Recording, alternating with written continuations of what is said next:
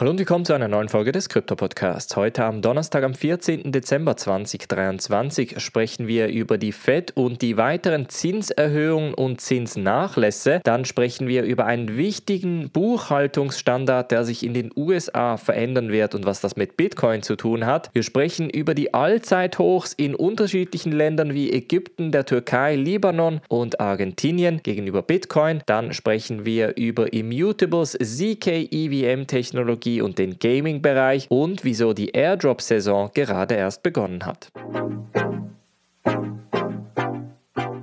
springen wir in diese erste News Story und zwar ist es gestern zum Fed-Meeting gekommen, bei welchem unter anderem quasi ein grünes Licht für die Investoren gegeben wurde, hauptsächlich weil man gesagt hat, man würde keine weiteren Zinserhöhungen mehr tätigen momentan und man plane sogar zwei Zinsreduktionen im 2024 durchzubringen. Jetzt kann man das Ganze so zusammenfassen. Wir haben die Fed, die sehr wahrscheinlich die Zinsen reduzieren wird im kommenden Jahr. Dann haben wir die Bitcoin Bitcoin-Halbierung, wir haben die Bitcoin-Spot-ETFs, wir haben das Binance-Settlement mit dem Justizministerium, wir haben ein Wahljahr, was tendenziell eher zu Rate-Cuts, also zu Zinsreduktionen führen wird.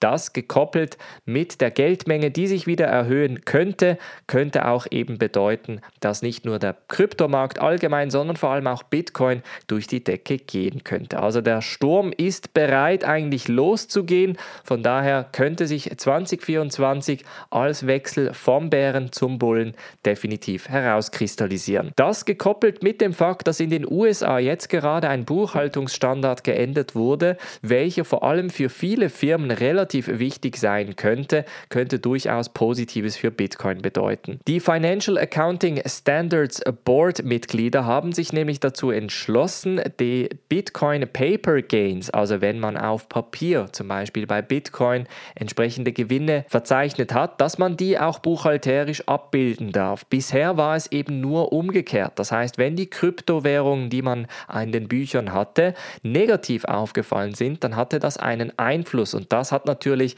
vom Einreizsystem her dafür gesorgt, dass man tendenziell die Kryptos eher verkauft hat, bevor sie quasi einen Strich durch die Rechnung gemacht haben. Jetzt mit diesem Wechsel des Buchhaltungsstandards bedeutet das, dass wenn man Kryptos hat und Kryptos sagen wir um 20% zulegen, dann werden diese 20% auch in den Büchern vertreten sein. Das sollte idealerweise einige Firmen dazu motivieren, Kryptowährungen nun in die Bücher offiziell aufzunehmen und das könnte natürlich auch bedeuten, dass in den kommenden Monaten mehr Firmen neben MicroStrategy und Tesla entsprechend zum Beispiel Bitcoin in die Bücher aufnehmen könnten. Apropos Bitcoin, jetzt müssen wir natürlich global schauen, wo sitzt Bitcoin gerade. Wir sitzen natürlich weltweit gesehen auf einem Preis von knapp 42.800 US-Dollar. Aber wie sieht es eigentlich in den lokalen Währungen der unterschiedlichen Länder an? Da gibt es unterschiedliche Statistiken und vor allem Preisvergleiche. Und zwar haben die Bürger in der Türkei, in Ägypten, in Nigeria, in Argentinien,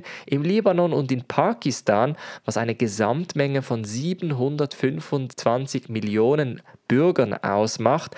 In diesen Ländern jeweils gab es gegenüber der lokalen Währung ein Allzeithoch beim Bitcoin-Preis. Was sagt uns das? Das sagt uns, dass vor allem in diesen Ländern die Leute auf Bitcoin und Kryptowährungen angewiesen sind, unter anderem eben auch als Inflationsschutz. Denn gerade diese Länder, die ich gerade aufgezeichnet habe, sind ganz klar in den Top 10 oder Top 15 der weltweit höchsten Inflationsraten überhaupt. Zum Beispiel ist da Argentinien auf dem vierten Platz mit 136 Prozent. Dann haben wir die Türkei auf dem fünften Platz mit 64 Prozent.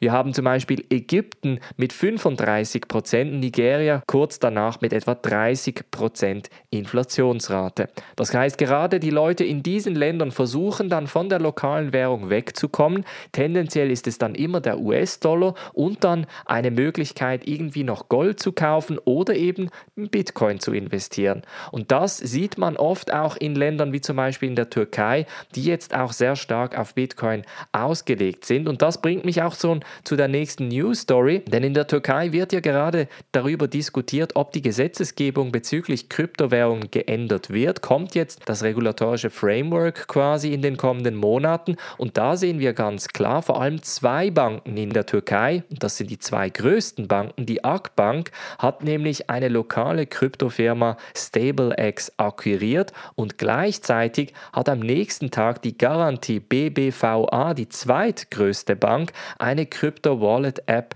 entsprechend herausgebracht. Auf dieser Crypto-Wallet-App wird es nun möglich sein, Bitcoin, USDC und Ether zu speichern. Und das sind genau die Zeichen, die in diesen Ländern extrem wichtig sind, denn bei uns, ich sage mal in Westeuropa, in Europa, aber auch in den USA, sehen wir halt immer die eine Seite. Wir sehen die Seite mit der SEC, die ganz klar die gegen Krypto vorangeht. Dann sehen wir wenig Adoption bzw. kaum einen Inflationsschutz, weil wir natürlich im Vergleich zum US-Dollar in der Währung vergleichsweise stärker dastehen als zum Beispiel die Leute in der Türkei mit der türkischen Lire. Aber dort sieht das Ganze anders aus. Da gibt es unterschiedliche Berichte. Ich habe schon mehrere Blogposts und Erfahrungsberichte diesbezüglich gelesen. Wie investieren die Leute lokal da zum Beispiel in Bitcoin? Und da hieß es immer, Ende der Woche, wenn wir den Lohn bekommen, kaufen wir erstmal das Wichtigste, also Nahrungsmittel etc. Wenn das geregelt ist und die Miete bezahlt ist, dann versuchen wir den Rest des, des Geldes so gut es geht zu schützen. Das heißt, wir gehen dann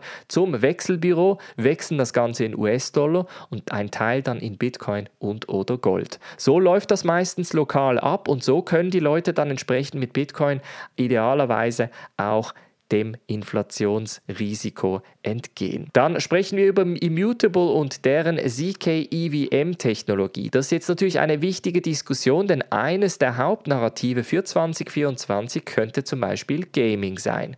Im Gaming-Bereich gibt es aber ein Problem und das sind die Gas-Fees. Gamer möchten natürlich, wenn sie ein digitales Asset kaufen, also sagen wir einen Helm oder eine Waffe oder ein Schild oder so etwas für ein Spiel, dann ist das natürlich nervig, wenn man da immer, auch wenn wenn die Kosten relativ klein sind, jedes Mal einen kleinen Betrag zahlen muss. Das sind sich die Gamer natürlich nicht gewohnt. Hier in der normalen Gaming-Welt bezahlt man halt einmalig für das Spiel und vielleicht jährlich für den Zugang in die, sag mal, Multiplayer-Welt. Aber bei vielen Spielen gibt es danach dann keine Gasgebühr mehr oder eben auch keine Transaktionsgebühr. Und Immutable möchte das Ganze nun umgehen und sagt, wie wäre es, wenn wir das Ganze querfinanzieren? Das heißt, die Game Game-Entwickler oder Immutable selber hat jetzt die Möglichkeit offeriert zu sagen, hey, pro etwa 100.000 Gamer, die ihr entsprechend auf eurer Plattform mit Immutable launcht, werdet ihr etwa einen Betrag von 500 bis 1000 US-Dollar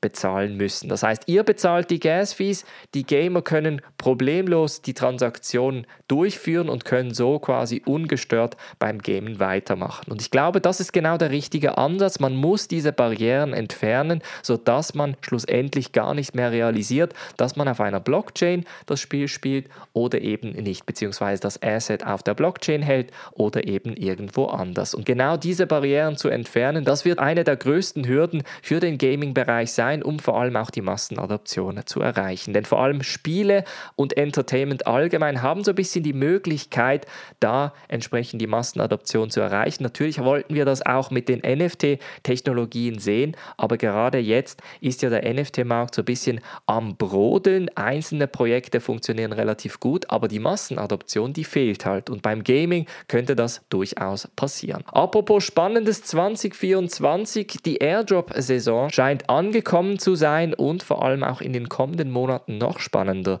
zu werden. Und zwar hatte das Ganze vor einigen Wochen mit Solanas Jito Airdrop begonnen, bei welchem wenige Leute eigentlich auch einen sehr, sehr kleinen Solana-Betrag gestaked hatten und dann auch den Jito Airdrop bekommen haben. Also mehrere tausend Euro und US-Dollar wurden dabei an Jito-Token verteilt und jetzt haben zwei sehr bekannte und große Projekte, Starknet und Layer Zero, bereits ihre Airdrops auch offiziell angekündigt.